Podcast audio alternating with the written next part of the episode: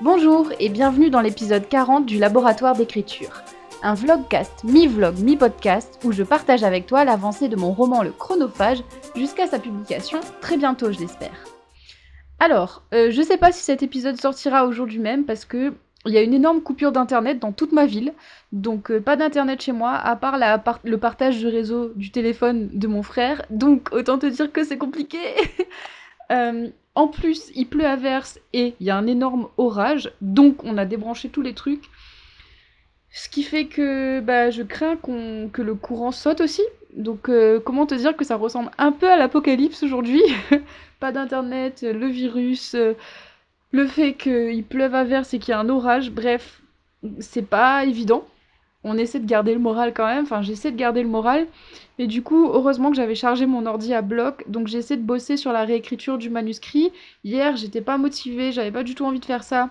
Et euh, du coup, j'ai pas fait ça du tout.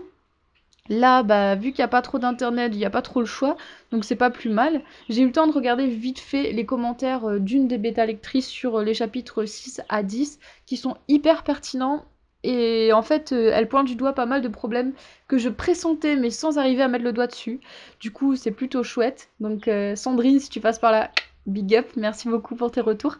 Et en fait, j'ai commencé à réfléchir déjà à comment je pouvais améliorer et changer en fait euh, en fonction de ces retours et j'ai déjà trouvé pas mal de trucs. Donc là, ce que je suis en train de faire, c'est je suis pas en train de continuer la réécriture du chapitre 14, mais je suis en train de planifier la prochaine phase de réécriture sur les chapitres 6 à 10, parce qu'il y avait un petit problème de structure et de rythme.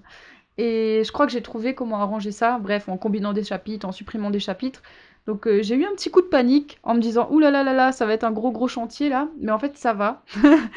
et je sais que un peu, ça peut être la panique parfois la réécriture, mais vraiment, euh, comme je te recommande dans le petit exemplier, si tu abonné à la newsletter, euh, tu sais de quoi je parle, petit exemplier sur la réécriture, je pense que le plus important, c'est de faire un plan d'attaque pour la réécriture. Donc euh, j'essaie de rester concentré là-dessus, de suivre mon plan, de finir cette première réécriture, de faire un nouveau plan de réécriture bah, pour la troisième, deuxième réécriture, et ça ira. Parce que je veux pas réécrire à l'infini, ça c'est clair et net mais il faut quand même que ce roman il soit bien et que j'approfondisse ce qui doit être approfondi, que je change ce qui doit être changé. Donc là, je pressentais déjà un problème de rythme. Euh, elle me l'a confirmé un petit peu. Et un problème aussi, euh, il y a une redite dans un chapitre sur quelque chose. Donc, euh, ouais, bref.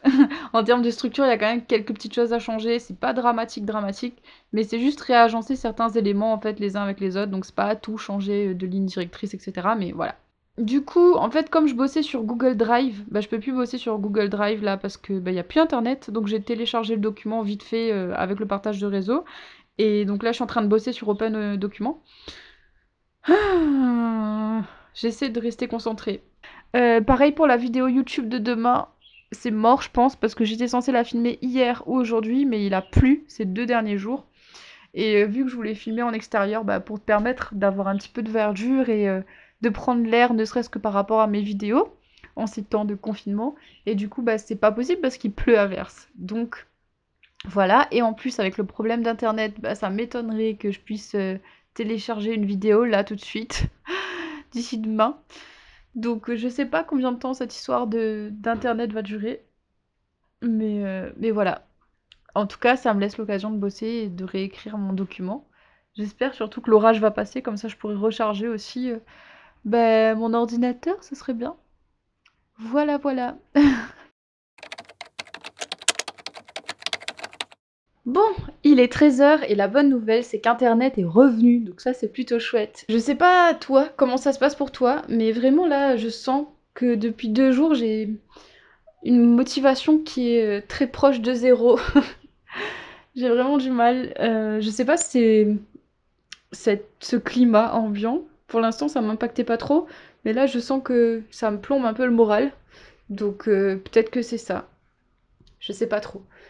Après, je sais que j'essaie vraiment de garder le cap et de me concentrer sur l'écriture et la réécriture, d'essayer de, rester connecté à mon histoire, mais j'ai l'impression justement que c'est ça le problème, c'est que je me sens de plus en plus déconnectée de mon histoire parce que je suis de plus en plus connectée à ce qui se passe euh, dans le monde. Alors qu'il y a encore une ou deux semaines, bah non. j'étais tellement connectée à mon histoire et j'étais tellement centrée sur mes trucs que j'avais un peu des œillères et du coup, euh, je réalisais pas trop. Et là, je prends un peu le contre-coup, j'ai l'impression, après tout le monde, normal. mais, mais voilà. Donc, euh, je vais essayer de voir ce que je peux faire. Je pense continuer à me concentrer, continuer à rester focalisé sur mes objectifs, focalisé sur mon bouquin. Je pense que c'est pas mal. Bon, prendre le temps aussi de digérer un peu tout ça, de voir ce que ça me fait, d'accepter mes émotions. Je pense que c'est super important de prendre le temps bah, de ressentir les choses. Et je suis la première à pas forcément le faire, à justement essayer de tasser le plus mes émotions euh, et à continuer à avancer pour, euh, bah, je sais pas. C'est pas une question de pour pas, pas les voir, mais c'est même pas conscient en fait. J'éprouve un truc et tout de suite euh, je vais trouver autre chose à faire. Et du coup, voilà, je vais un peu tasser tout ça et camoufler tout ça sous euh, plein de choses à faire et une hyper productivité peut-être. Donc euh, voilà, je sais pas si toi tu vis les choses de la même manière ou si au contraire tu es totalement paralysé euh, par tes émotions ou par les choses qui peuvent t'impacter.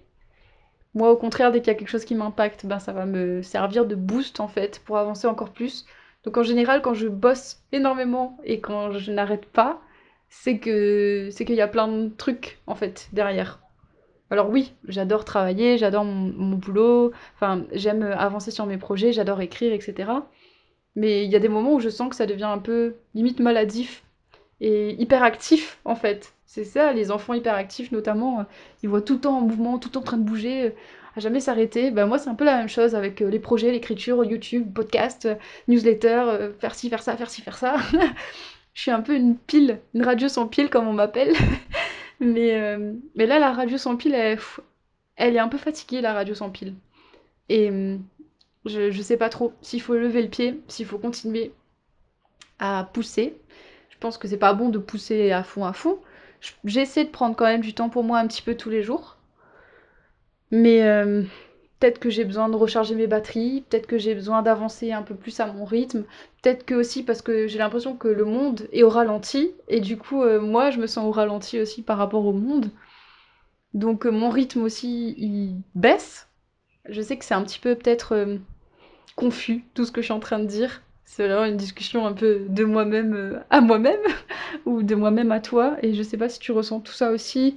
Euh, si tu ressens cette confusion, si tu ressens ce besoin d'avancer et de produire quelque chose, mais en même temps cette impossibilité, en fait, cette espèce de conflit intérieur entre ce que tu as envie de faire et comment tu te sens vraiment au fond de toi. Et du coup, euh, bah, comment tu agis face à ça, comment tu le vis. Bref, après toute cette euh, petite psychanalyse, podcast psychanalytique, je vais essayer quand même de bosser un petit peu sur mon chapitre 14 là, de remettre de l'ordre dans tout ça et dans mon plan surtout euh, de réécriture parce que c'est un peu le bordel là. Mais, mais ça va aller. et j'espère que pour toi aussi. Enfin, ça va aller en fait.